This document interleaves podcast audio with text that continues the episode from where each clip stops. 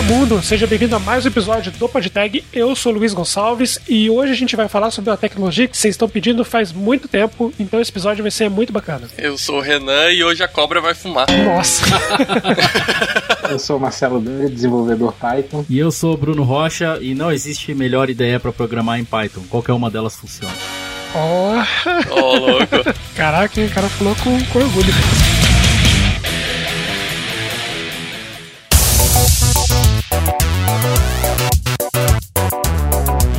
Esse aí, mais um episódio do PodTag chegando na sua timeline. E você sabe que esse episódio é trazido pela Impulso Network, nossa apoiadora e patrocinadora. E hoje eu queria dar um destaque extra aí sobre o ecossistema que está sendo formado. Então a Impulso já está trabalhando além da network, né? Tem parte de mentoria, a parte de treinamentos, a parte de pesquisa, a formação de times, as meetups, é, a formação de times remotos também, né? E outras áreas que a Impulso está crescendo. Então convido você a acessar hoje impulso.work, rolar para a parte de explore nosso ecossistema e clicar nos links que tem ali, que com certeza se você tem uma empresa ou se você está querendo se descobrir na sua carreira ou quem sabe descobrir novos desafios, a Impulso tem uma série ali de novidades que com certeza absoluta você vai notar que tem um fit bacana com você. E para trazer as novidades da Impulso Network, a Maísa tem um recado para você, ouvinte, então escuta aí. Fala galera do PodTag, aqui é a Maísa da Impulso e a novidade que eu quero trazer para vocês essa semana é que nós lançamos um guia completo e gratuito contando tudo que você precisa saber para conquistar as melhores vagas de TI. Isso mesmo. Se você tem dúvidas sobre onde encontrar as principais vagas remotas, como separar as boas oportunidades daquelas furadas, quais linguagens de código estão mais em alta, quais são as skills requeridas pelas principais empresas, tudo isso e muito mais vocês vão encontrar nesse material. Ele foi escrito a partir do conhecimento de pessoas extremamente experientes em recrutamento, que sabem do que estão falando e é extremamente rico em dicas de como você pode conquistar essas posições no mercado de trabalho. Então, se você ficou interessado, vamos deixar o link aqui com o pessoal do PodTag e é só acessar e aproveitar todo esse conteúdo. Até mais! E você, caro ouvinte, já pensou em apoiar um podcast? E que tal se esse podcast fosse o povo de tag? Dessa forma, você consegue ajudar a gente a gravar, comprar equipamentos novos e até mesmo trazer conteúdos melhores. Quem sabe eu até faço um curso de idiomas, né? Não é mesmo? Mas para isso eu preciso da ajuda de você. Eu, Luiz, Everton, Paulo e o João. Já pensou então? picpay.me barra podtag. Você pode ajudar com qualquer valor e vai estar apoiando o projeto, a gente e criando conteúdo com qualidade que você gosta de ouvir. Porque tá esperando o quê? É isso aí, você pode apoiar a partir de qualquer valor, né? Simplesmente você clica lá e faz uma transferência para nós, ou você pode assinar os nossos planos a partir de 5 reais. Tem uma série de vantagens. Acesse lá picpay.me barra. PicPay!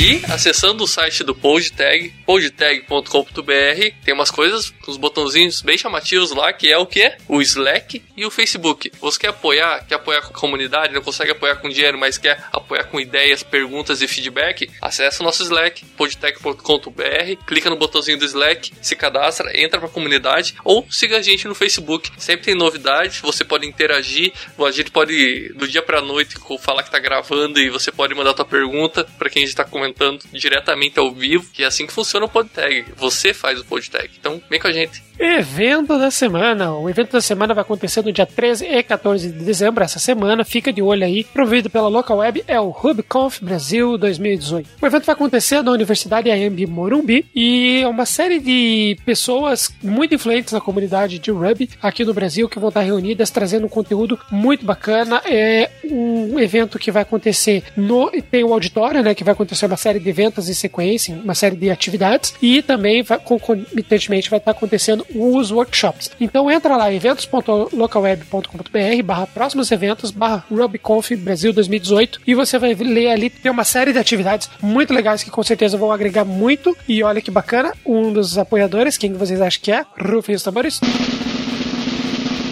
Impulso Network. Impulso Network que está patrocinando esse evento maravilhoso aí. E olha só, se fosse você, eu ficava de olho na Impulso, que sempre aparece vagas de Ruby. Então, se você é desenvolvedor Ruby reclama que não tem vagas, é porque você ainda não está dentro da Impulso Network. E o podcast da semana é o Projeto Humanos. Eu conheci ele essa semana aí, uma indicação muito bacana. Eu já tinha ouvido falar, mas eu falei, tá, beleza, vamos ouvir qual é desse podcast. E eu estou chocado. De verdade, estou chocado. O podcast Projeto Humanos, ele é dividido em temporadas e eu tô pegando última temporada agora, que é a temporada 4, sobre o caso do menino Evandro, que foi um crime que chocou o país. Então eles reúnem uma série de é, reportagens e fazem uma análise dos fatos para você tentar entender o que, que aconteceu, tirar suas conclusões. E é muito legal, é muito bacana. Quero pegar as outras temporadas ainda. Não sei se o Renan ou o Everton já conhece esse podcast, ou não conhece ou não conhece. Eu conheço, mas eu nunca ouvi. Eu tô curioso agora. Eu acompanho o Ivan Mizanzuki, que ele é o, o idealizador desse podcast, né? Ele sempre comenta sobre. E agora todo mundo tá super engajado com essa nova temporada, eu tô muito curioso para começar a ouvir também. É, realmente é, é muito bacana. Tipo, cada episódio que passa eu tô cada vez mais cabreiro, assim, de ficar ouvindo. Será que eu escuto o próximo? Mas eu vou escutar porque realmente é muito legal, é muito bom. Recomendo para quem tem estômago, porque são, são muitos detalhes, você fica. É, realmente parece uma série, assim, sabe? A, a sensação que você tá ouvindo é como se estivesse vendo no, também vendo o que tá acontecendo. Realmente é muito bacana. É, faz parte da família Anticast. Então, se você já conhece podcast Anticast, você provavelmente já deve ter ouvido falar nesse podcast. Se não, clica aqui na descrição e vai conhecer o Projeto Humanos. E o hashtag Mulheres Podcaster da semana é dica de ouvinte. O Renato Tarantelli comentou assim: outro podcast sensacional falando de mulheres fantásticas é o História de Ninar para Garotas Rebeldes, da família B9. Parabéns pelo episódio de DevOps. Então fica a indicação do Renato Tarantelli. Esse é um podcast também bastante conhecido, né? História de Ninar para Garotas Rebeldes. Convido você a ouvir e deixar sua opinião aqui na nossa caixinha de comentários. E se você também tiver algum podcast, hashtag Mulheres Podcasters da semana, você também deixa aí pra gente conhecer e divulgar aqui no Agora um momentinho, hashtag dos ouvintes. Ah, nessa semana a gente teve alguns comentários aqui. O primeiro é do Guilherme Lopes, sobre o episódio de DevOps. Ele mandou pra gente, ótimo tema, faça um podcast sobre metodologia Go Horse. Olha só, a gente tem que fazer mesmo. Olha aí, petulância do cavalo. Só um detalhe, né? A gente não pode pensar muito, que se pensar não é Go Horse. Exatamente. Isso a gente tem bastante experiência pra contar. Isso rende esse episódio. O Amauri Júnior mandou pra gente sobre o episódio de Vue, Vue.js. Olá, não conheci o podcast de vocês. Encontrei no Castbox, olha só. Estou fazendo uma intranet com Laravel e foi de grande valia a dica do Vue.js. Vou fazer alguns testes com ele e provavelmente adotá-lo na ferramenta. Abraços. Eu acredito nisso, hein? Vue.js tem um puta mercado, uma puta comunidade gigantesca, cara. É só ir abraçar. É, ele tá, ele tá integrado, né? O, o Vue já vem embutido no Laravel, então já é o framework padrão de front-end. Já tá tudo meio junto ali, daquela baguncinha, então... Boa sorte aí, Mauri. E, Auri, se precisar de ajuda, então o Lu- pode perguntar direto pro Luiz aí que ele te ajuda com o Laravel. É isso aí. É o pegapezeiro aqui. E o Dean Marcelo Alves Moura mandou pra gente: Parabéns pelo excelente conteúdo, sou fã. Vocês poderiam falar um pouco de MongoDB. Olha só, a gente podia mesmo, talvez no futuro aí juntar alguns especialistas na área e tal, conversar sobre esse banco de dados não relacional super famosinho, super hipster. É, algumas pessoas sugeriram da gente falar sobre bancos de dados NoSQL, né? Então acho que dá pra trazer esse tema assim aí. O pessoal gostar, né? Legal, podemos gravar sim. O Everton agora é o novo decisor aí, Master Supremo. Ô louco, hein? O cara foi promovido ao vivo. Recebeu um aumento aí de trabalho. Não, você ainda é o CEO, eu sou o CIO da empresa. E agora o momento Fast Tags da semana, que é aquele opa que a gente dá na rua, sabe? Quando você encontra alguém e fala opa, a pessoa fala opa, Opa! Opa, opa. Um opa então pro Juan Valente, pro Diego Surita, pro Luan Vilarim e pro Bruno da Silva. Opa! Isso aí, opa. E queremos agradecer também, esqueci, uma menção honrosa aí, o pessoal do Castbox, que tá aí sempre dando um feature nos nossos episódios e está crescendo muito o engajamento. E nós estamos também recebendo vários feedbacks bacanas aí. Toda semana a gente tá selecionando alguns para ler aqui. E nós também temos, estamos numa crescente aí de ouvintes. Então, muito obrigado. Não esqueça de se inscrever no seu agregador preferido se você estiver no Castbox. Não esqueça que ouvindo o PodTag você pode concorrer a AirPods com a gamificação do Castbox. E vamos para esse episódio hoje. O Marcelo e o Bruno são caras feríssimos em Python. E esse episódio é aquele que você vai ouvir e vai compartilhar com todos os seus amigos, até com quem não programa. Você vai falar: Não, cara, você não programa, você faz bolo, mas cara, você precisa ouvir esse podcast. Porque o conteúdo tá sensacional. Não esqueça de deixar o seu comentário, compartilhar com seus amigos. E não esqueça de entrar no site, sugerir outros temas, outras tecnologias, porque ano que vem tá chegando aí e nós queremos fazer os temas que vocês estão pedindo. Vamos para esse episódio que tá muito maneiro. E vem com a gente conhecer a cobra. Estarei em espírito com vocês nesse episódio.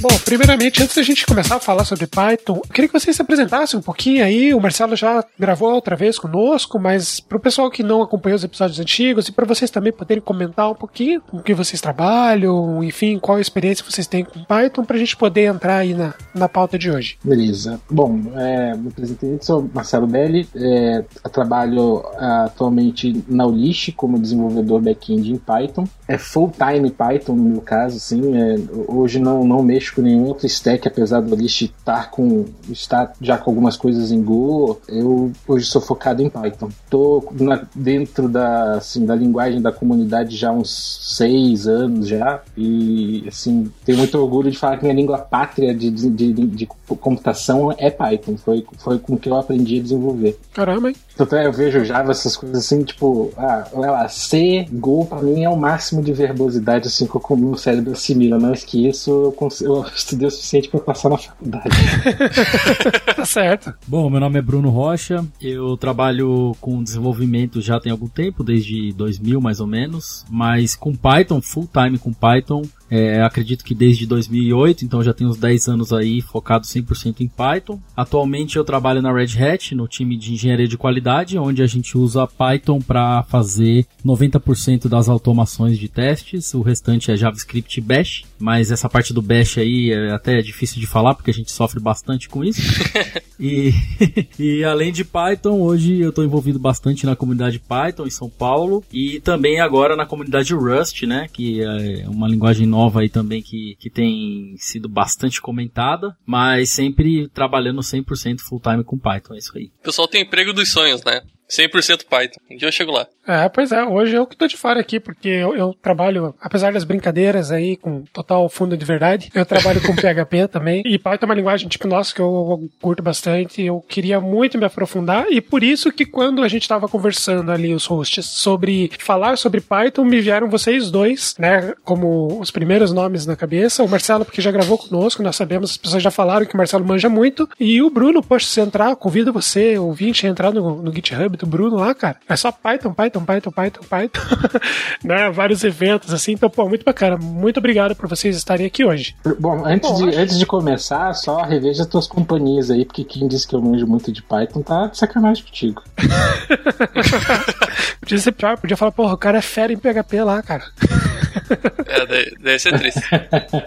Bom, eu, eu acho meio difícil, mas caso algum ouvinte ainda não conheça o Python ou só tenha visto por cima, será que eles conseguem deixar um, um, um por cima aí o que, que é a linguagem, como funciona, qual que é o paradigma, onde geralmente está sendo usado, como que está também a linguagem hoje, né? O que, ela já é capaz de fazer, enfim. Beleza. Bom, Python é uma linguagem de programação interpretada, né? Uma linguagem que há muitos anos foi conhecida como uma linguagem de script, né? Hoje ela faz muito mais do que, do que isso. E ela surgiu aí no começo da década de 90 como uma alternativa à linguagem científica, né? Então ela surgiu no meio mais científico, mais acadêmico, com a ideia de ser uma linguagem fácil de ler, né? Principalmente, né? Fácil de ser lida e de ser entendida por quem é estudioso, cientista, mas que necess não necessariamente é da área de tecnologia. Então já você já nota que Python surgiu com a intenção de ser fácil, né? E isso é muito legal porque isso se reflete aí em todos os anos, em todas as evoluções, ela vem se mantendo uma linguagem fácil. Então, eu acho que a gente pode dizer isso. Python é uma linguagem interpretada e fácil de ser, de, de aprender e fácil de, de entender, né, as construções da linguagem. E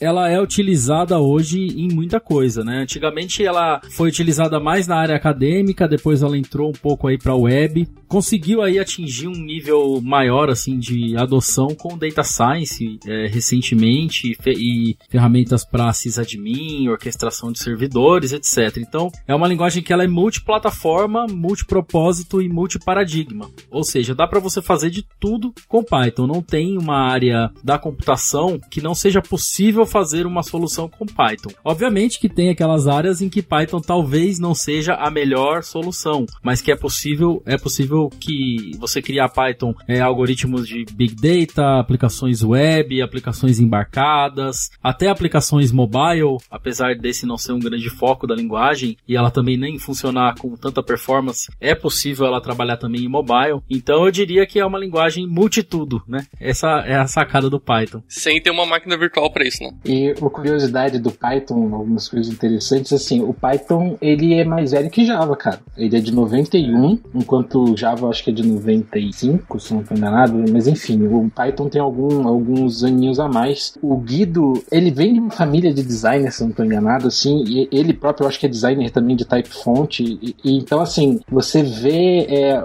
alguns cuidados, assim, que, que vão além, assim, do, de um desenvolvedor, assim, de software na linguagem, sabe? Eu acho que isso acaba é, deixando Python tão humanizado e fácil, assim, de, de qualquer um entrar, sabe? A facilidade né, da, da linguagem faz com que mais pessoas consigam entender mais fácil, né? Eu, eu vejo que tem algumas linguagens que as pessoas falam, poxa, é fácil, ela é completa, você consegue fazer muita coisa. Por exemplo, Clojure é uma linguagem que o pessoal defende aí agora, principalmente, apesar de ser mais antiga, ainda muita gente hipster está tá apostando nela, mas é muito complexo de você entender visualmente. Eu acho que Python ele traz uma, uma facilidade de entendimento muito bacana, né? Principalmente ali pela orientação e indentação, que é algumas pessoas criticam, mas eu particularmente acho muito bacana, né? Eu acho que isso faz trazer uma. Eu não sei vocês, né?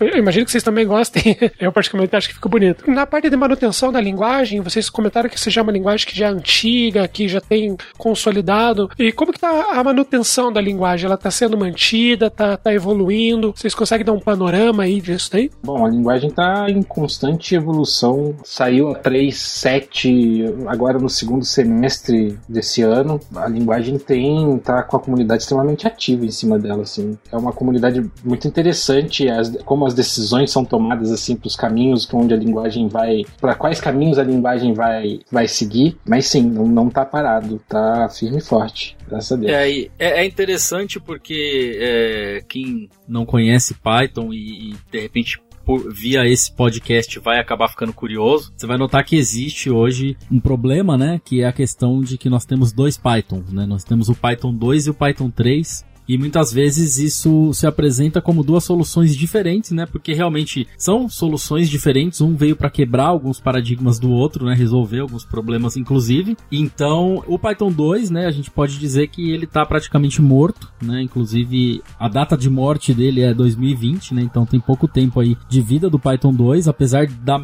grande parte, talvez metade das empresas e das soluções ainda estarem utilizando o Python 2, é, daqui a um ano e pouco ele vai estar tá morto né? E o Python 3, que é o, o, o Python atual, né? Que inclusive foi mencionado aí que o 3.7 saiu aí há pouco tempo e que traz tudo que tem de melhor hoje em dia em programação, programação assíncrona, várias coisas de programação funcional que foram melhoradas no Python 3. Então, o Python 3 é o Python que, para quem está começando, né, através desse podcast, você tem que olhar foco 100% no Python 3 e esqueça que o Python 2 existe. E outro detalhe interessante sobre isso que o, o Marcelo comentou é sobre a maneira como o Python evolui, né? Python tem um processo de evolução que ele é lento, tá? Python não é aquelas linguagens que rapidamente, né, a cada semana você vê um release com uma feature nova. As coisas demoram para acontecer porque é feito com muito cuidado. Então tem toda uma organização por trás da tomada de decisão para que todos os testes aconteçam, para que não quebre nada que já esteja em execução. E um exemplo disso é o Python 3, né, que demorou mais de 10 anos para sair, né? O Python 3 lá em 2007 já existia Python 3 e ele foi lançado muitos anos depois. Então, você vê que existe todo um cuidado para que a linguagem seja sempre estável e principalmente para que ela sempre tenha é, como preceito a questão da facilidade e da legibilidade, né? Sempre tem esse cuidado de não tornar Python uma linguagem burocrática e difícil e sempre se mantendo acessível, né? Então é, a gente pode concluir que Python ela tá super ativa. Todas as versões de Python 3, se você olhar o site das PEPs, né, que são as propostas de melhoria da linguagem, tem muita coisa para entrar aí nas próximas versões do Python 3. Então é, não tem esse risco de Python ficar para trás, né? O futuro de Python é garantido porque tem muita gente usando, muita empresa. Hoje é uma das linguagens mais usadas, né? Então, é, com certeza vai muito além do Python 4 aí. Acho que daqui 10 anos a gente vai estar tá falando de Python ainda. É, glória a Deus. Essa é uma coisa até que eu coloco na cabeça, assim, quando eu coloco comparação entre Python e comparar com outra linguagem, que teve um, acho que um início parecido com isso, que seria Per, né? Só que Per hoje eu espero que esteja morto, né? Isso é uma coisa que não aconteceria com Python, assim. Difícil, cara. Eu acho que a linguagem hoje tomou uma atração. É engraçado, porque assim, o, Bruno é um cara ainda muito mais antigo do, do que eu, já, já mexendo com Python e tal. E era num tempo, eu mesmo eu vejo assim, há 5, 6 anos, quando eu comecei a aprender Python, se você pensasse no ponto de vista assim de negócio, né? Era a piada do, do buguinho, né? Hoje em dia, cara, com a adoção que tem, e é tudo muito maduro, não é, não é fogo de palha, não é uma empresa hipster que, que, que decidiu pegar Python porque é a trend do momento, né? Então, escolhe esse Python hoje na sua stack por motivos muito claros, muito definidos. Então, não vejo a linguagem perdendo esse, essa, esse poder comercial que ela tem, né? E, e ficando e caindo no esquecimento. Acho muito difícil. Eu acho que também, a, a, se você pegar, inclusive, o roadmap de Python, você vai ver que todas as preocupações recentes, né, da comunidade de software têm sido incorporadas no Python. Nada tem, tem sido deixado de lado, né? Por exemplo, muito se falou de programação assíncrona, né? E Python resolveu isso de uma maneira bem interessante, que funciona super bem para quem utiliza, né, as estruturas do, do Async.io no, no Python 3. E a tendência é que isso venha melhorando, né, cada vez mais. Você vai ver aí ferramentas, bibliotecas e frameworks do Python que vão agora também evoluir para esse sentido, né? Então, é, vão ocorrer grandes mudanças que vão fazer com que a linguagem é, evolua e consiga continuar concorrendo em alguns nichos com as linguagens mais novas ou até com mais tradicionais e dominando em outros, né? Que hoje Python domina alguns desses nichos. Desculpe, eu, eu sou meio leigo ainda em Python, tô querendo aprender. Quem mantém o Python? Qual que é a organização que, que mantém as novas é, releases e decide as funcionalidades que vão ser contempladas nessas releases? Enfim, quem, tem alguma organização ou isso é da comunidade mesmo? Cara, você tem a Python Foundation. Bruno, me corrige aí se eu, se eu falar alguma besteira. Mas que, digamos assim, dá o norte para onde o Python vai e mantém o, C, o interpretador CPython, que é o, digamos, o interpretador. Não seria oficial, mas seria o interpretador padrão. E você tem outras equipes, outras pessoas que, inclusive, fazem outros interpretadores. assim. Então você tem o, o Jython, se não estou enganado, que é para rodar em cima da, da VM do Java. Você tem o PyPy, que, que é inclusive uma bem rápida. Ela é até mais rápida que a CPython em alguns em bastante, em bastante aspectos, assim. Mas, é, assim, o, o, grupo, digamos, base é Python, a Python Software Foundation. É isso mesmo. A Python Software Foundation é uma organização sem fins lucrativos, né? Como se, como se fosse uma, uma. Não é bem uma ONG, é uma associação, né? No, no modelo americano de, de associação. E ela tem um, um modelo democrático, é, onde a cada dois anos tem eleição de, de board, né? De diretoria, de presidência e tudo mais. E ela é dividida em duas áreas, né? A área organizacional e a área técnica. Então, a área organizacional da Python Software Foundation, que é a área que eu faço parte, né? é a área que toma conta de Python nos quesitos não técnicos. Digamos assim, a gente não toca no código fonte do Python, mas toma decisões, por exemplo, é, de uso da marca do Python, de é, incentivo a projetos, a eventos, e, e, coisas desse tipo, e também pesquisas, essas coisas mais de, de, organização. E aí existe um outro grupo, né, que é o grupo de Core Developers, que esse é liderado pelo Guido, apesar do Guido ter deixado de ser, digamos assim, é, ele era chamado, né, antigamente de o ditador benevolente do Python, mas recentemente ele saiu desse cargo, né, ainda não foi decidido quais serão os novos rumos aí da, da maneira de tomada de decisão, mas mesmo o Guido não sendo mais o ditador benevolente, né, o último que bate o martelo lá nas tomadas de decisão, ele continua sendo o principal core developer, ou seja, dentro da estrutura de código do Python, qualquer coisa nova que for entrar, ou solução de bug, ou qualquer coisa importante no, no, no, na parte técnica, o review dessas coisas importantes ainda acabam passando pelo crivo do Guido, né? E a, o Python ele é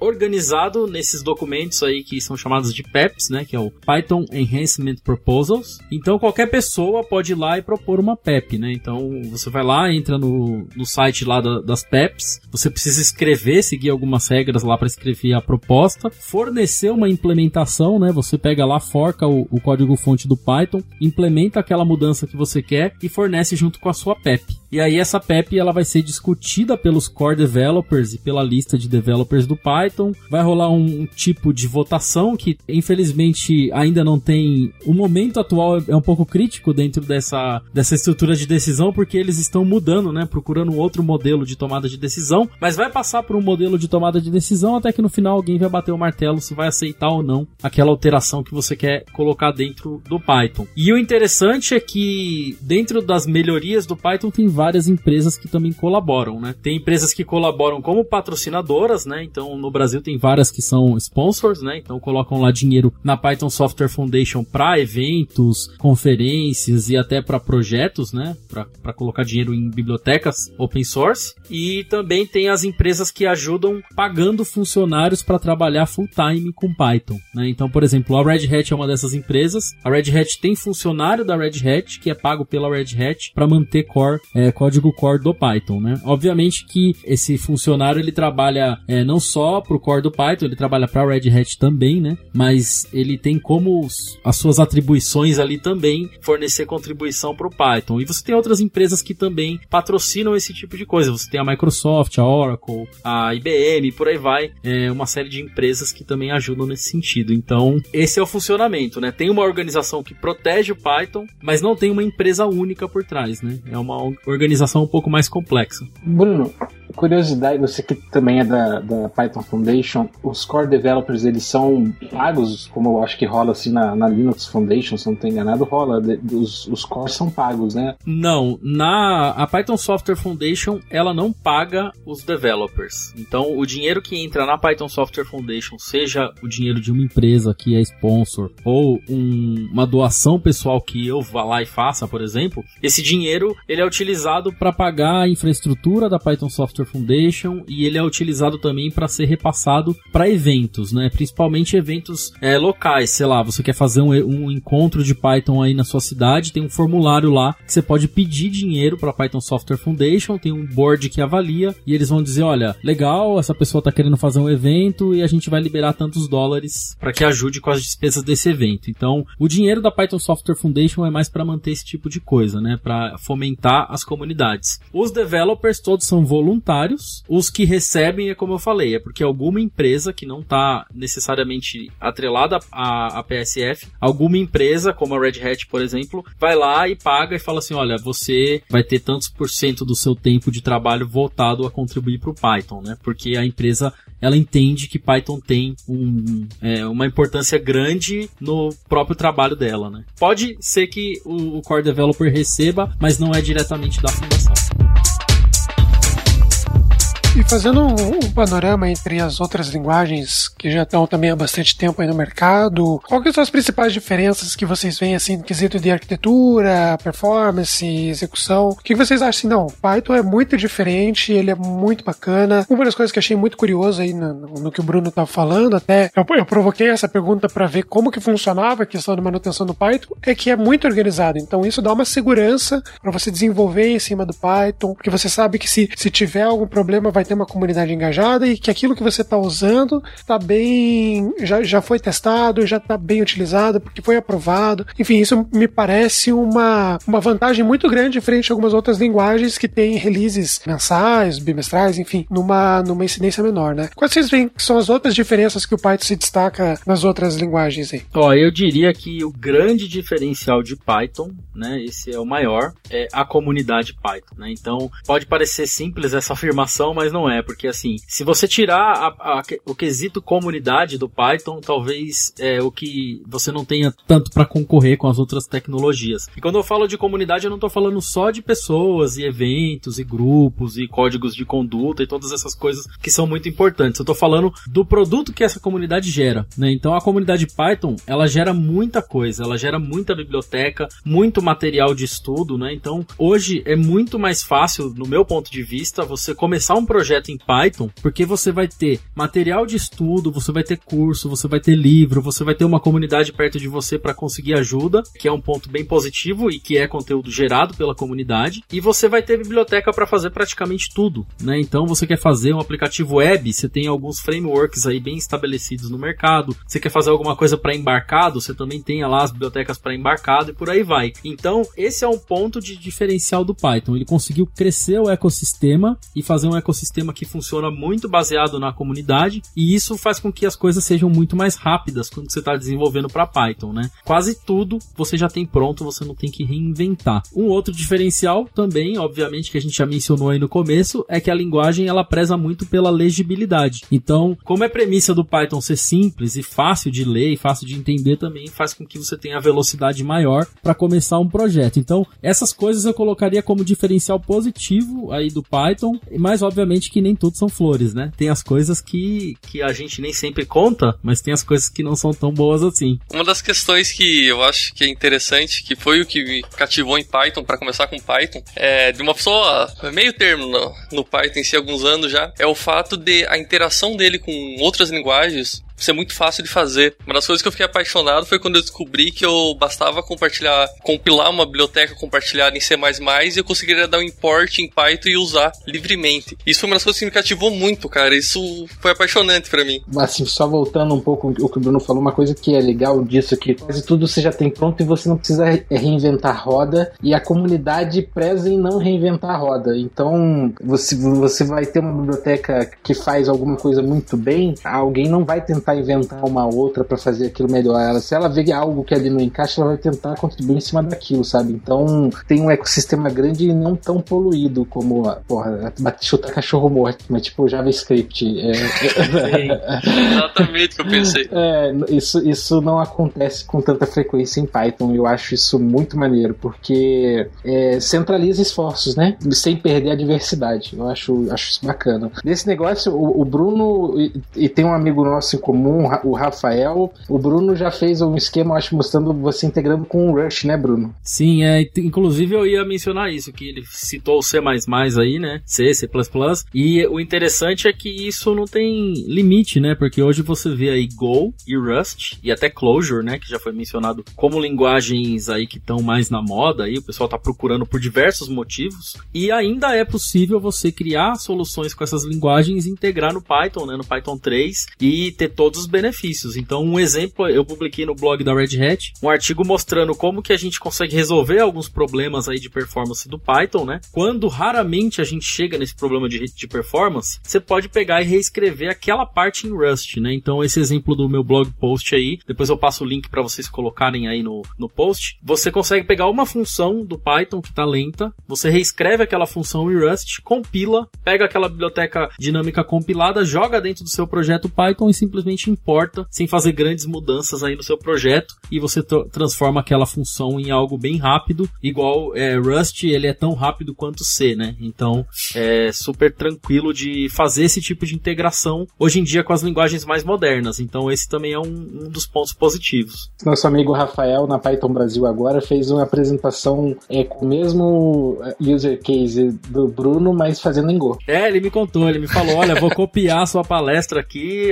só vou mudar que eu vou fazer em Go, né? E é legal, cara, porque você vê que assim, apesar dessas linguagens Go e Rust, elas estarem concorrendo aí num certo nicho, você percebe que acaba sendo mais uma questão de gosto em alguns pontos, né? Quem gosta mais de uma utiliza, quem gosta mais de outra vai para outra, mas no fim das contas a, a, gente consegue convergir tudo ali no Python, né? No projeto que tá rodando lá e que alguém vai ter que otimizar. No finalzinho todo mundo volta pro PHP e acabou essa história aí. Não, não, não, não, aí é demais. Mas o, o, o, Bruno estava comentando ali que nem tudo são flores, né? Você vê que existem algumas coisas ainda que Python precisa enfrentar, assim, pra, tipo, não, pô, podia ser melhor nisso daí. O que, que você vê aí nesse sentido? Olha, Python tem uma hora que ela se torna lenta. Quando a gente fala de ser lenta, não se preocupe. Para você que está fazendo um site, para você que está fazendo um aplicativozinho, um, um sisteminha ali embarcado, alguma coisa simples, você não vai notar, você não vai ter problema. Não se preocupe com otimização prematura, porque isso não leva a lugar nenhum. Mas quando você começa a tratar com uma grande massa de dados, quando você tem que fazer um multiprocessamento bem agressivo, quando você tem uma API com milhares de, de requests simultâneos, e, ou você tem que fazer parse, né, de tratamento de dados, chega uma hora que Python começa a ser gargalo, né? Ele começa a ser lento, porque ele não é uma linguagem compilada, né? O Python é uma linguagem interpretada, então você não tem todas aquelas otimizações em tempo de compilação. Então, por esse motivo, acaba que na hora que Python começa a ser o problema de gargalo, você começa a ter que procurar uma outra solução, né? Então, o que eu vejo é que a primeira solução que você procura é tentar fazer microserviço em Python mesmo, você não precisa sair do Python. Então, você começa a desmembrar o seu aplicativo, se ele for um monolítico, e criar microserviços aonde cada serviço consegue ser independente, rodar em estrutura de servidores diferentes e fazer com que você tenha esse tipo de escalabilidade. E uma outra solução é você utilizar linguagens como Go e Rust para você você ir ali e melhorar aquela parte específica. Então o primeiro problema é, vai chegar o, aquele caso do 1%, né? Python 99% vai ser super rápido, mas vai ter aquele 1% aonde vai ter o gargalo. E aí você vai ter que achar uma solução alternativa. E a boa é, notícia é que existem já as soluções para isso. Então a questão é assim, você pode driblar por enquanto de uma outra forma, com microserviços, por exemplo, até adotando uma outra linguagem, mas já existem planos para resolver esses problemas. Já está sendo melhorado, já está tendo avanço nesse. Tem limitações limitações da, da, da, da, linguagem, né? Que ela é interpretada. Então,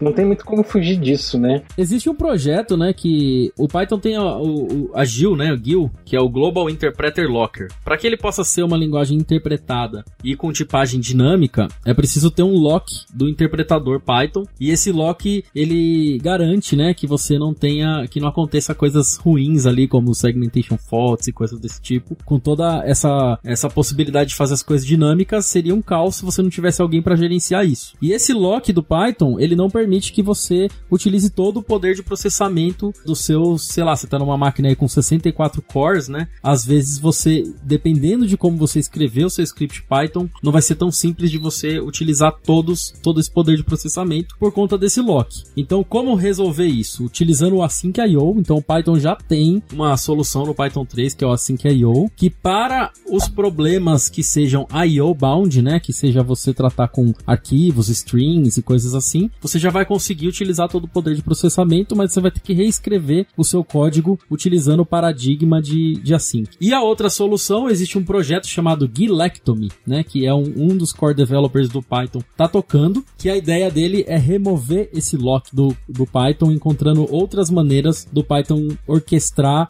a memória, né, sem ser utilizando esse, esse lock de recursos. Então, uma dessas duas abordagens talvez venha ser a abordagem que a gente vai ter no futuro do Python para que ele não, não tenha mais aquele 1% de lentidão. Você tem um cara também chamado um interpretador que é o PyPy, que ele hoje ele tá, digamos assim, ele trabalha com Python 3.5, se não estou enganado. E daí ele faz uso do JIT, né? Do Just in Time Compilation, é, é Just in Time JIT, eu esqueci. É, Just in Time Compiler. Isso ele, obviamente, é, você paga isso no, no, no, consumo de memória, mas ele, ele é extremamente rápido. Você perde algumas, alguns, alguns módulos aí que, que dependem do C, se eu não estou enganado, mas é, você tem um ganho de performance aí bem significativo. Mas tem que justificar, né? Sim, e tem um que, que vale a pena, que acho que ele não entra bem como interpretador, né? Mais um parseador de Python, que é o Cython, né? O Cython é uma coisinha bem interessante se brincar. Eu acabei mexendo bem pouco com ele. Uma passagem dentro da universidade só, que é basicamente você otimizar a sua função que precise e ele gera um C do Python, né? É, para isso tem uma solução chamada Numba também. O Numba, ele, ele te dá uma série de decorators ali, onde você vai numa função e decora ela e automaticamente ele implementa um just-in-time compiler só naquela função, sem você precisar recorrer ao PyPy. Interessante. Então, tudo que o, entre aspas, o 1% de ruim que o Python tem, tem solução, basta você ir atrás. É, e outra, vale a pena deixar frisado que esse caso de lentidão do Python, a maioria dos projetos não vai chegar a sofrer com isso, né? A gente está falando de projetos, por exemplo, acho que o Marcelo lá no List, talvez tenha chego nesse pro problema, porque a gente sabe que a Olist é uma plataforma grande, né? Que processa ali milhares de requests por segundo. Talvez uma API em Python lá iria realmente sofrer ali um gargalo. Mas a maioria dos outros projetos que a gente vê não são projetos de milhares de requests. Então, até chegar nesse problema, provavelmente o, o desenvolvedor ele já aprendeu uma maneira melhor de fazer, ou utilizando microserviços, ou partindo para um Python 3 com a Sync.io. Então, só que ó, esse é um dos problemas do Python. Tem um outro grande problema do Python que, que hoje em dia está pegando forte aí. A gente tem várias frentes para solucionar, né? Mas antes de entrar nele, eu queria ver se vocês não têm nenhuma outra consideração aí a respeito do problema de performance. É, deixa eu levantar essa bola que você levantou ali da Olist, é bem interessante porque assim, hoje a, a tem uma estrutura significativa e de, de tudo que a gente tem, teve um caso uma API específica onde uh, realmente o tempo de resposta tem que ser muito rápido, que é, é, faz assim parte do negócio, onde é, foi aberta a oportunidade e foi reescrita em Go. Então a gente está falando aí de um, uma, de um catatal, assim, de, de uma centena de, de, entre APIs e serviços, e um cara a gente decidiu escrever em Go porque viu que era justificava. Todos os outros, ou com microserviço, ou na medida que a gente está trabalhando neles, é, é reescrevendo partes em assim que IO é o suficiente para o nosso dia a dia. Então, é, realmente é, é aquele 1% mesmo. É que uma coisa que até que o Bruno comentou, né? Essa questão toda pro ouvinte, Python tem esse problema de lock com problemas de processamento e não e a maioria dos casos de overhead que acontece em aplicações é de I/O e isso o Python resolve muito bem. Então por isso que as pessoas não sentem isso na aplicação, né? Isso tem que ficar bem. Um outro detalhe aí para pela defesa do Python, que toda linguagem dinâmica ela tem o Global Interpreter Locker. Tá, então se você for olhar Ruby, Ruby tem o Global Interpreter Locker, né? E aí, talvez eu esteja enganado, mas eu acredito que é isso mesmo. Numa tentativa de melhorar o Ruby e de tirar o Global Interpreter Locker, foi que eles criaram a linguagem Elixir, né? Foi uma tentativa de otimizar ali o, o, o Ruby que acabou é, se tornando aí a linguagem Elixir, que, que, que hoje também é uma das linguagens novas aí que é conhecida pela sua performance, né? Então, esse problema do, do, do lock, ele existe não só no Python, né? mas em linguagens parecidas que seguem a mesma filosofia de ser simples, fácil e com tipagem dinâmica. É o pouco que eu sei lá do, do Valim, lá da plataforma Tech, mas é mais ou menos isso. Eles, eles, até que ele era um core do, do Ruby, se não estou enganado. A, a, plataforma Tech, que é a empresa lá onde ele era sócio, tal, chegou uma hora assim que estava realmente engargalando muito. E ele convenceu os sócios a. Gente, vou fazer uma linguagem nova rapidão aí. E os caras compraram a ideia e, cara, tá ganhando bastante tração. É uma linguagemzinha bem divertida de mexer é o tal do, do, do Elixir. É, o que eu fiquei sabendo é que ele foi pro código do Ruby tentar resolver esse problema aí, né? Da...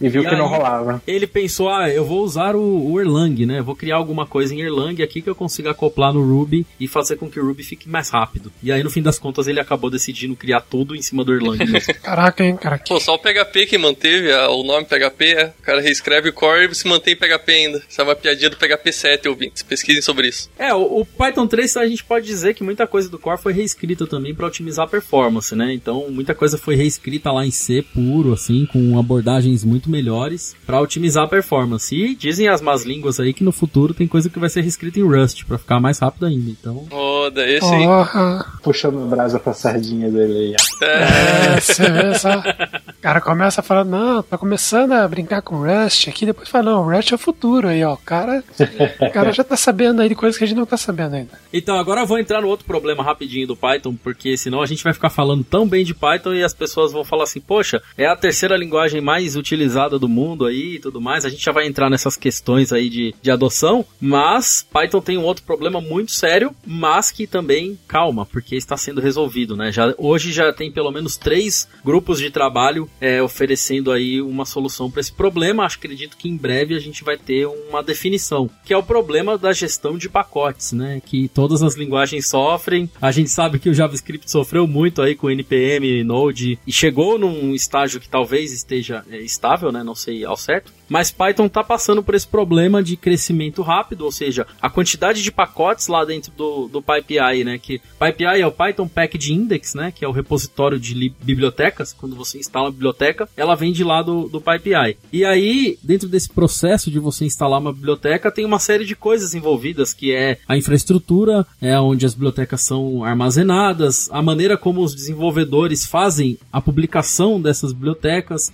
a segurança no tráfego dessas bibliotecas e principalmente a gestão das dependências, né, para que você não tenha que ficar fazendo tudo na mão, para que você possa rodar um comandinho lá e instalar tudo que você precisa, né? Que obviamente qualquer aplicativo Python vai ter aí, sei lá, 10, 15, 20 dependências, porque são muitas bibliotecas pequenas resolvendo problemas e como tudo já está pronto, a gente não vai reinventar, né? A gente acaba consumindo o que já está pronto. Então é natural que tenha hoje essa confusão aí dos ambientes, né? Então, principalmente para quem está no Mac ou quem está no Windows, vai sofrer um pouquinho mais para colocar um ambiente Python funcionando. Obviamente que falando de uma aplicação mais complexa, né? Se tem uma aplicação complexa funcionando, cheia de dependências, às vezes você acaba sofrendo um pouco. Mas tem aí algumas, algumas frentes para resolver esse problema. Ó, como o MacFag, acabei de me doer aqui levemente, porque com o Mac vai tranquilo também. Não bota na conta do Mac, não.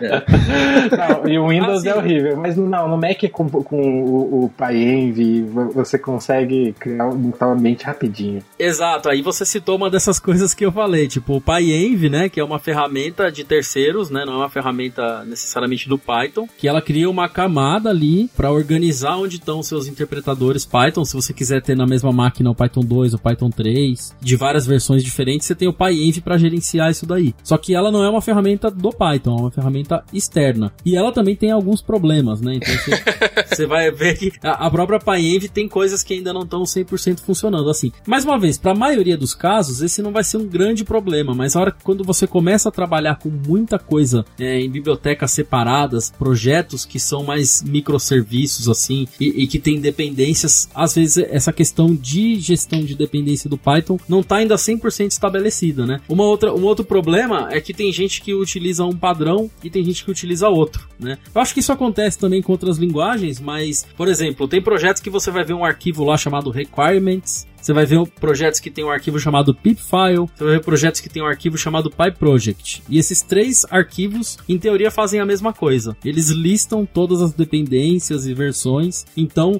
a comunidade tá lutando aí para chegar num standard, sabe? Chegar num modelo que seja universal, né, para ficar mais fácil. É, só, acho que o Marcelo pode falar melhor aí, mas o PyEnv aí eu já vi um certo CTO aí reclamando no Twitter já. Não, não, não, você está se confundindo, ele reclama do pipenv, que é o é assim. Olha o cara queimando o cara aí, mano.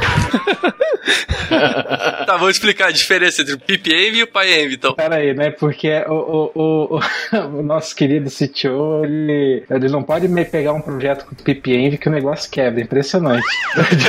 Dito isso, cara, o PipEnv é, é, foi, foi criado por um cara, assim, digamos, bastante badalado da comunidade Kenneth Rates, que foi o criador do Request, que é uma puta biblioteca. Mas esse, o Pip O PIPENV, e ele foi adotado meio que como oficial, né, Bruno, pela PFS, não foi? Foi, é um pouco polêmico essa história aí, porque assim, ele foi adotado como oficial, mas sem passar por nenhum dos processos oficiais do Python. Então, assim, não, não teve aquela coisa toda de ter uma PEP, uma proposta, uma discussão. Simplesmente do dia pra noite apareceu lá no site lá. A Python recomenda o uso do pipenv. Foi uma canetada. A canetada, a carteirada lá. Foi, cara, e assim, funciona, funciona. Cara, eu, eu, eu particularmente não tenho muitos problemas, assim, é raro ter problema, mas é. A impressão que que dá é que ele, ele, a ferramenta foi muito em cima da, da aura do criador, sabe? Não necessariamente ela é uma ferramenta que, que, que justificaria lá o carimbo da, da PSF com recomendação, porque ele tem bastante probleminha, sabe? E a impressão que dá, mais do que assim, é que veio resolver um problema que não existia, sabe? É, a ferramenta ela tem uma ideia muito boa, É, com certeza, Python precisa de uma ferramenta como o PipEnv para resolver o problema de dependências, mas eu acho que ela ainda não estava madura o suficiente para ser adotada em larga escala e como oficial. E eu acho que o fato dela ter sido adotada como oficial antes de estar madura, agora faz com que a evolução dela seja um pouco engessada, né? Porque se você precisar mudar alguma coisa dentro do PipEnv, provavelmente você vai quebrar milhares de projetos que já estão usando a versão dele atual, né? Então foi meio que atropelado, assim, né? A ideia é muito boa, com certeza, o apoio 100% tem que ter. E principalmente, né, de, de novo, puxando aí a berinjela pro meu lado, não vai ser a sardinha.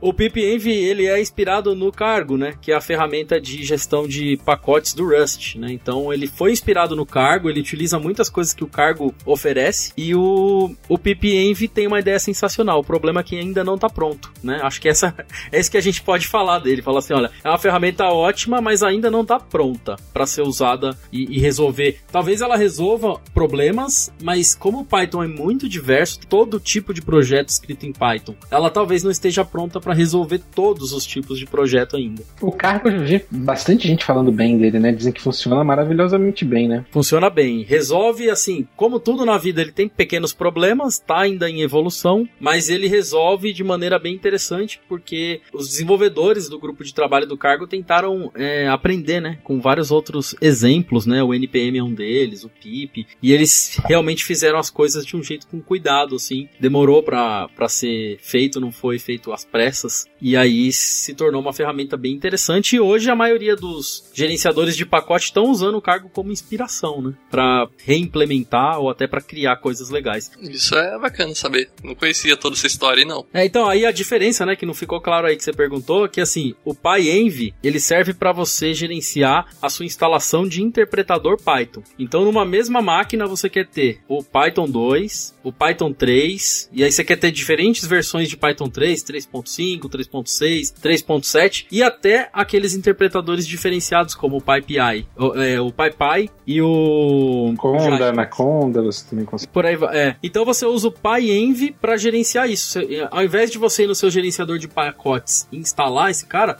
você fala, PyEnv, instala para mim a versão que eu quero do Python. E ele resolve esse problema aí. O pipenv, ele serve para as dependências do seu aplicativo. Então você vai criar uma aplicação web que vai usar uma biblioteca lá de banco de dados MySQL, você vai ter que colocar em algum lugar que você vai precisar do MySQL versão tal. Então você vai escreve lá no seu pipfile ou no seu requirements e por aí vai. Então essa que é a ideia, né? O, o pipenv ele gerencia o seu aplicativo, o PyEnv ele gerencia a instalação geral do Python. O PyEnv tem uma outra coisa assim, que eu acho muito bacana é ele, ele mantém o seu user space, os, as versões de Python, então em nenhum momento ele interfere com a, com a versão de Python do sistema operacional, que, que, que o sistema operacional espera, né? É, isso aí evita pepinos, às vezes você botar um, é, bota, bota uma versão de Python e sai quebrando é, outras bibliotecas da, da tua máquina porque elas não estavam esperando aquilo. E até questões de segurança, né? Ele ajuda a resolver, porque você você instala no seu user space, você não precisa usar o usuário admin, né? Exato. É, o, o, root. Então você, você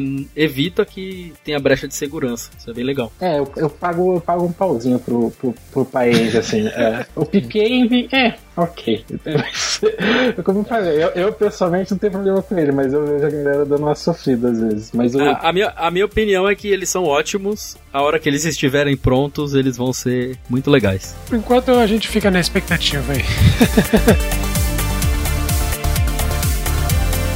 Beleza, bom, a gente já citou aqui várias vezes um caso de uso aí de muito sucesso, que é o List, né? Muita gente tá trabalhando no List já, e a linguagem já toma conta como stack principal, né? Vocês têm mais alguns casos aí que vocês conhecem, assim, que tipo, pô, os caras conseguiram, né, migrar pro, pro Python, não só no Brasil também, empresas no exterior. E, bom, já deixa até inclusive uma segunda pergunta. Para quem não está usando Python, o que vocês veem? Por que, que vocês acham que as empresas ainda não apostaram, sendo que Python já se mostra aí uma linguagem bem, bem eficiente para vários, vários casos, como o Bruno estava comentando ali no começo do episódio, que você pode trabalhar com web, você pode trabalhar com aplicativos, com Big Data. O que vocês veem que, tipo, ainda é um empecilho e que algumas empresas veem no Python? Bom, vou começar falando do Olish, né?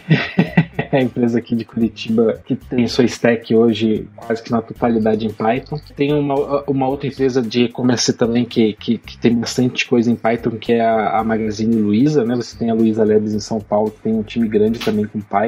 Falando brasileiras assim, né? Vamos pegar primeiro brasileiras, o Globo.com é uma empresa também tem bastante coisa em Python. Hoje tem a stack mais diversa, mas eu, eles, tinham, eles ainda têm bastante coisa em Python. Você tem a Geru, que é de empréstimos, você tem a LabCodes em Recife, que, se eu não estou enganado, a LabCodes ela trabalha com, com N projetos, não é, não, não é um produto. Isso é só falando aqui de Brasil. Aí o Red Hat, né, Bruno? É, tem a, a Red Hat utiliza Python grande parte dos, dos produtos, né, e das soluções internas também. Então a gente tem APIs, né, feitas em Python até para controles internos. Mas para citar um produto que é muito utilizado assim, que tem gente que pensa que a Red Hat faz só Linux, né? Mas tem muita coisa que a Red Hat faz além do Linux. É, a gente tem Python no Pulp, que é o projeto que eu trabalho, né? O Pulp ele gerencia repositórios no Red Hat Satellite e o Pulp é escrito em Django. E a gente tem também o OpenStack, né? O OpenStack é uma ferramenta que não é uma ferramenta da Red Hat, mas a Red Hat tem a sua própria distribuição de OpenStack e o OpenStack também é escrito em Python e com a maioria dos seus plugins escritos em Python. Então é, é um, um, case grande assim de, de Python. E acho que o público em geral assim conhece bem o Instagram, né? O Instagram é um dos cases mais famosos aí no mundo de Python.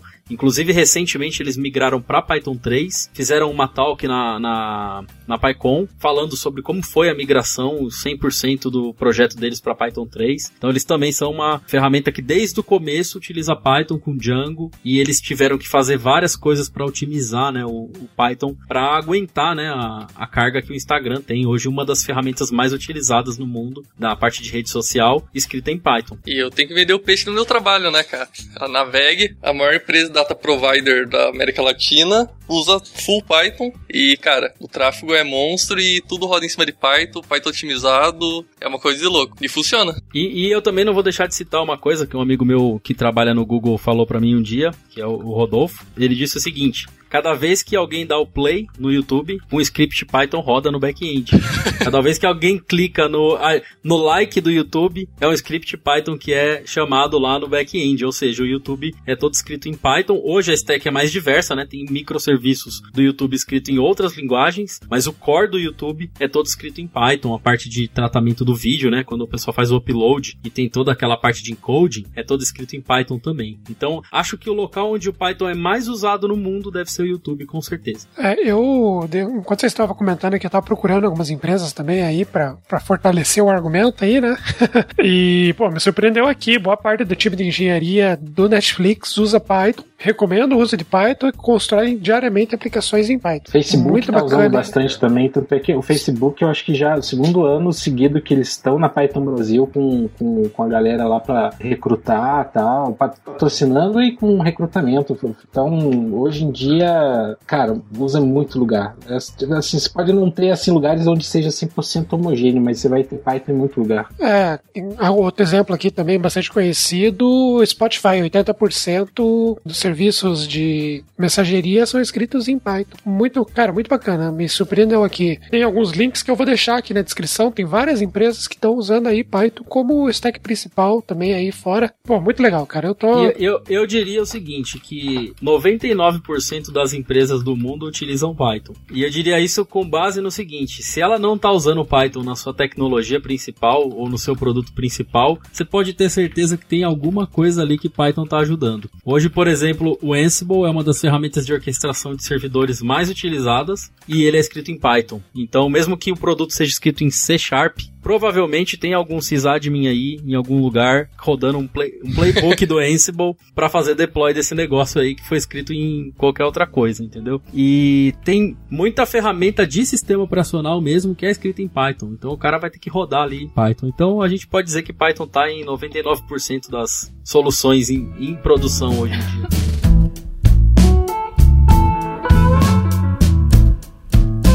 Bom, vamos entrar aí numa, numa brincadeira que o pessoal costuma fazer quando fala de Python. Vagas. Onde tem vagas? Onde encontrar? Onde vocês recomendam, assim, quem já tá com algum conhecimento em Python e quer se aventurar aí no mercado? Onde vocês veem, assim, que tem oportunidade? Você comentou, assim, do, da, da, dificuldade de uma empresa, assim, de adotar Python hoje, assim, do zero. Eu acho que é, é a, a, dificuldade de achar profissional, cara, porque a demanda tá muito alta. É, você vê muita gente aqui, tipo assim, no Brasil trabalhando para fora. Então, assim, a demanda por profissional Python hoje tá altíssima e, e cara, é, o pessoal tá penando. Eu falo pelo lixo, por exemplo, assim, é, teve que a gente hoje tem uh, duas tech recruiters e que, porra, ficam o dia inteiro correndo atrás de gente que trabalha com Python para trazer pra empresa, porque tem uma demanda alta e, e, profissionais, não vou dizer que tá escasso, mas é, não, não, não responde, sabe, com a, com a necessidade. É, tem um déficit aí de, de pessoas que já tenham experiência em colocar a mão na massa e fazer acontecer com Python. A gente vê muita gente que está começando, entrando agora no mundo de Python, procurando aprender para se candidatar, mas a gente sabe que o aprendizado tem um tempo aí, né? Então tem um tempo mínimo, varia de pessoa para pessoa até você se tornar aí eficiente na linguagem, mas pessoas que realmente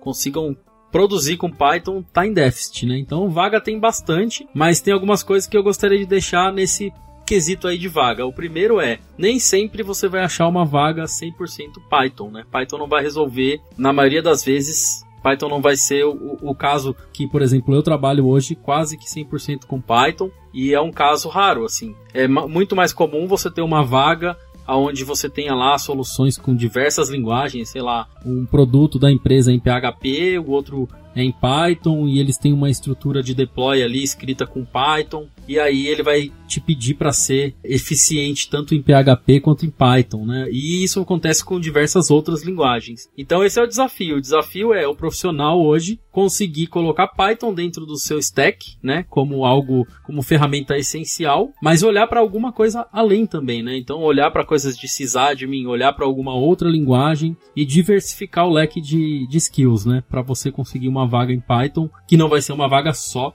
100% Python. É, não, não tá tendo vaga no lixo porque a Impulso tá levando tudo. Nosso patrocinador aí também, volte e meia, tem vaga de Python. e ah, eu, eu gostaria de citar, tem um projeto legal que chama PyJobs. É um projeto que é aberto, né? Ele foi criado aí na comunidade do GruPy. E o PyJobs está começando a agregar algumas vagas lá, né? Então é como se fosse um job board livre, né? Não tá atrelado a nenhuma empresa. É algo bem aberto. E uma outra coisa também interessante é, existe um dilema bem grande na questão de, de vaga Python, que é o seguinte, não tem muita vaga para júnior, tá? Então, infelizmente, eu não sei se esse é um problema só do Brasil, que não tem muito dessa é, cultura de fazer estágio e, e de contratar júnior, né? É, é, existe, mas não é tão comum. Então a, a, maioria das empresas ela tá procurando alguém que já vai lá e sabe fazer as coisas. Então, para quem está começando e vai é, ser pego de surpresa com isso, com a dificuldade de conseguir um trabalho júnior, o que eu tenho a dizer é: o mais rápido possível, procure se envolver na comunidade e com software livre, porque vale muito a pena. O seu envolvimento na comunidade e a sua contribuição lá no GitHub, no GitLab, qualquer projeto open source, ele vai fazer uma diferença muito grande na hora de você conseguir uma vaga. Sim, bateu num ponto, nossa, assim, chave, Bruno. É, eu, eu, eu me cito como exemplo, assim, eu, eu tô na área de TI há muito tempo, mas eu comecei a, a ir para assim a querer mudar para desenvolvimento faz uns sete anos e daí conheci Python e comecei a estudar, mas assim sempre coisas em paralelo, algum freela tal e foi através da comunidade onde eu consegui tração tanto para crescer como profissional, mas para conhecer pessoas e que, e que, que eventualmente eu fosse conhecer o lixo e, e, e, tentar uma vaga lá. Então assim a comunidade é, fez toda a diferença aí para mim. É, projetos pessoais, tal, tal, mas é, é uma série de coisas, mas sim, é fundamental, cara. Caraca, sensacional. É, você tem uma comunidade diversa, assim, em, em, em, alguns lugares do Brasil mais forte, como São Paulo, Floripa, em outros não tão forte como Curitiba, mas que tem uma unidade, assim, então existe uma, uma, uma união, sabe? Essa comunidade, cara, é, é, sempre tenta empurrar todo mundo pra frente. É, é, muito legal. Cara, isso é muito bacana. A comunidade é o que mantém qualquer projeto hoje de tecnologia. Se você não tiver engajamento, não adianta, não vai pra frente. Então, fica aí o convite pro ouvinte que já manja de Python também colaborar nas comunidades e para quem quiser começar, né, como o Marcelo tá falando aí, pô, começar a apoiar alguns projetinhos pequenos, começar a desenvolver e mostrar o seu, seu potencial, que é aí que vai fazer com que a linguagem cresça mais, né? Pô, bacana. Bom, antes da gente encerrar, não sei se vocês têm algum jabá, evento, comunidade que vocês queiram divulgar aí pro pessoal conhecer. Eu quero fazer uma pergunta pro Bruno antes da gente começar. Ô, Bruno, a Red Hat dá esse chapéu pra vocês?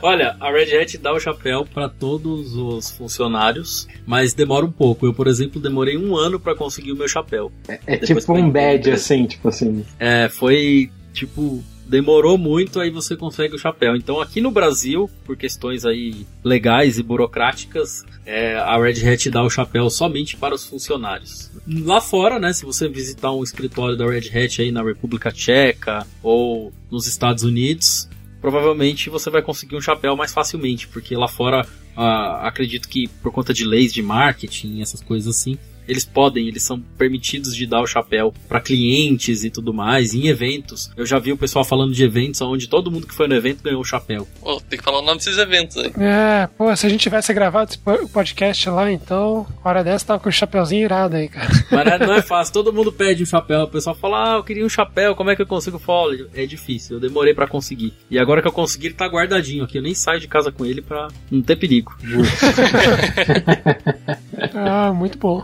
Beleza. Bom, sobre o Jabá então, né? Gente, o Lish está sempre contratando. Esse é o primeiro Jabá, então, empresa maneira. Tá interessado, tem é, pelo 99 Jobs você consegue lá ver certinho as instruções para fazer o teste, mandar o teste e fazer o participar do processo seletivo. Não é porque eu trabalho lá, mas eu. Não é porque eu trabalho lá também, assim, eu pago muito mal pra empresa. é, não, é porque assim, eu trabalho lá porque eu curto, né? Tá certo, é assim mesmo. E a empresa é maneira, então recomendo pra caramba. Além disso, é, você que tá ouvindo e, e quer procurar quer, quer programar em Python, quer conhecer mais, cara, procure a comunidade próxima. Você, nossa, tem comunidade em tudo quanto é canto, é, os grupais da vida. A galera é receptiva, é, é diferenciado mesmo, assim, o, o, como a comunidade Python se comporta, sabe? Como abre portas para pessoas que estão chegando. E sinta-se à vontade, procure a gente, me procure no Telegram, no, no, no, no, no Twitter, que o que eu puder aí dar uma força força estarei dando. Ah, uma coisa interessante que o Marcelo não citou, mas eu acho muito legal do List, sempre acompanha, é o List Learning. É um channel no Telegram, o pessoal sempre posta coisas sobre Python e coisas bem bacanas. O ouvinte está interessado, vale a pena conseguir lá. É, quando esse episódio sair, o Marcelo vai ter compartilhado aí também, com certeza. já, já faz um alto jabá aqui. Não, mas é bacana. Eu tô inscrito lá, pô, é muito bacana, cara. O tempo todo tem ali um, um link irado. Eu, geralmente, eu, eu, recebo o link, notifica pra mim, dá uns 20 segundos, o Renan manda pra mim. Cara, olha o que eu achei aqui. Aham.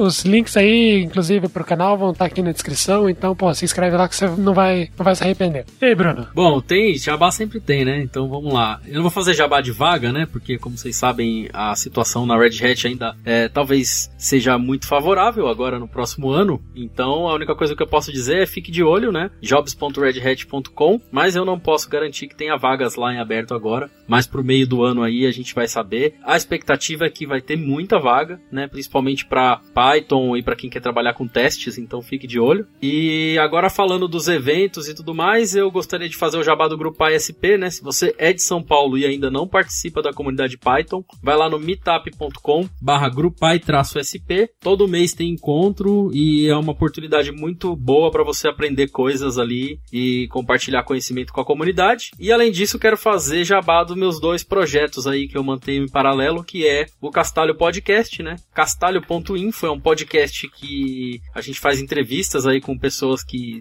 estão por trás de projetos e por trás de comunidades. É, inclusive, essa semana tem episódio novo lá no Castalho. Então, já coloca o Castalho aí no seu aplicativo de podcast ou visita lá o site. E um outro projeto que eu tô tocando é no YouTube, o canal chamado Curso de Python. É, existe um outro canal com o nome Curso de Python, mas esse é concorrente, então não estou falando desse. É o canal que se realmente se chama Curso de Python. youtube.com barra curso de Python. Então entra lá, tem poucos vídeos ainda, mas eu tô tentando ensinar um pouco de Python e desenvolvimento web é totalmente free no YouTube. E é isso aí, esses foram meus jabás. Muito bem, eu vou acompanhar aqui esses canais, sem sombra de dúvida bem interessante de ter. E eu tenho uma dica para o leitor, não uma dica, é o, quase o leitor que quer aprender Python, escrever na parede, não me usa a porcaria de tab, cara, pelo amor de Deus. Boa.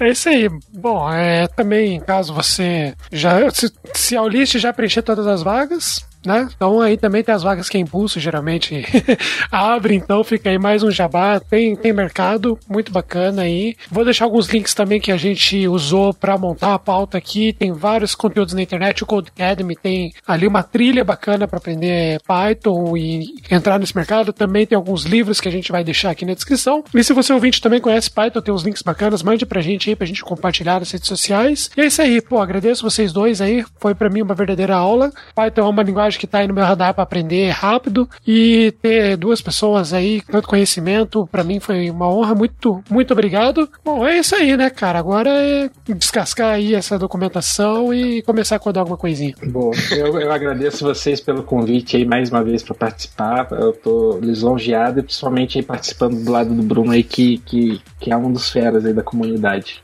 Eu agradeço também o convite aí. Eu acompanho o podcast já tem alguns, alguns dias aí. Eu acho que alguns meses eu vi o episódio de qualidade de, de testes lá. Foi bem legal. Acho que é episódio 12, né? É, um, um dos mais antiguinhos lá. Tem tantos. Mas vai estar aqui na descrição também.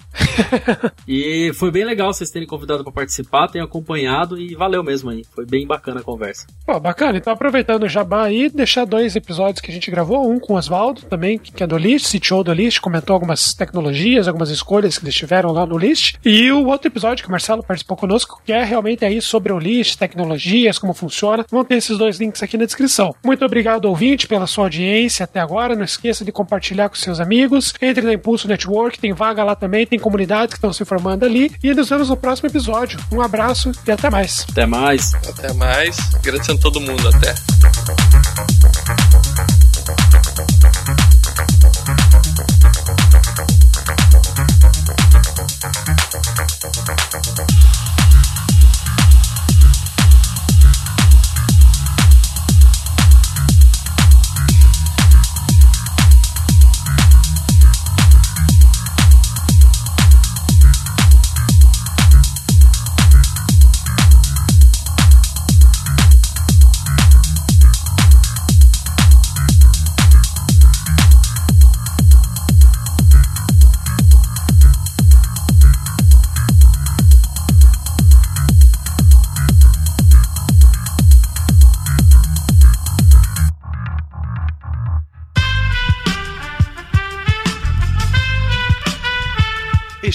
Podcast foi editado por Aerolitos Edição Inteligente.